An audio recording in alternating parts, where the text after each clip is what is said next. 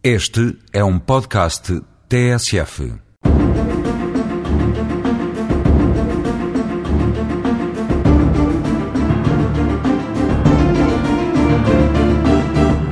Um transexual, numa definição simplista, é uma pessoa que se submeteu a uma intervenção cirúrgica com o propósito de mudar de género, dado ter a convicção íntima e profunda de que esse é o seu verdadeiro sexo. Ora, sendo o casamento, na definição da nossa lei, o contrato celebrado entre duas pessoas de sexo diferente, a questão da transexualidade pode suscitar problemas jurídicos delicados. A primeira grande interrogação que se discute nos nossos tribunais prende-se com o reconhecimento jurídico da mudança de identidade, inclusive sexual, ou seja, se, por exemplo, um homem, depois de completar o processo de mudança do seu corpo e da sua aparência física, deve passar a ser legalmente encarado como uma mulher.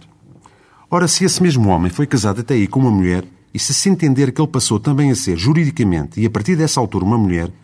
deparamos com um casamento entre duas pessoas do mesmo sexo, em violação do conceito de casamento em vigor entre nós, colocando-se a questão de saber se esse casamento se pode manter ou não, defendendo alguns dos nossos autores mais conceituados a inexistência jurídica e superveniente do mesmo. Importa dizer que, curiosamente, no caso da união de facto, é reconhecida uma comunhão duradoura de vida, em condições análogas às dos cônjuges, por um período mínimo de dois anos, quer entre pessoas do mesmo sexo, como de sexos diferentes. Recordo finalmente o caso noticiado há algumas semanas de um transexual americano que, tendo mudado o seu género de feminino para masculino e achando-se casado já como homem com uma mulher, decidiu, face à impossibilidade da sua esposa em ter filhos e ao facto de não lhe terem sido removidos os órgãos reprodutores femininos, de ter ele um filho do casal.